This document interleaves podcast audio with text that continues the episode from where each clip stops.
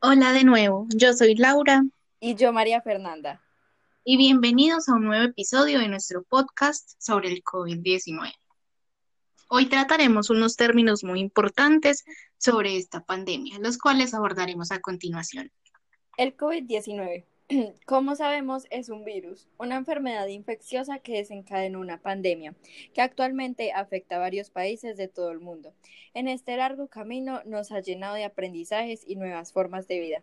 Tuvimos que adaptarnos a esta nueva realidad con la esperanza de alcanzar la inmunidad de rebaño. Podría hablar sobre la situación que nos lleva a vivir el COVID por horas, pero quiero hacer énfasis en la prevención y control de este.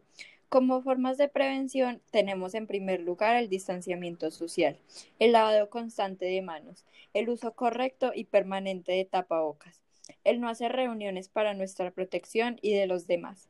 Para controlarlo, las deben aislarse, reportar a la EPS y cumplir con todos los protocolos de bioseguridad.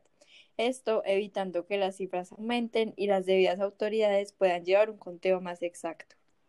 Se entiende por vacuna cualquier preparación destinada a generar inmunidad contra una enfermedad, estimulando la producción de anticuerpos.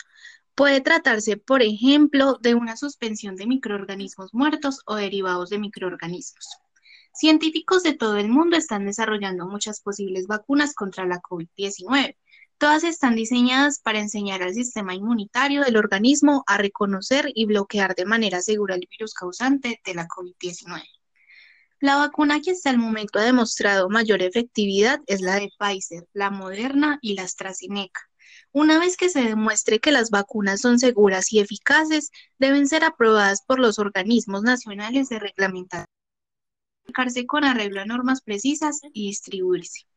El término inmunidad colectiva, también llamada inmunidad de grupo, se refiere a la protección indirecta contra una enfermedad infecciosa que se consigue cuando una población se vuelve inmune, ya sea como resultado de la vacunación o de haber presentado la infección con anterioridad.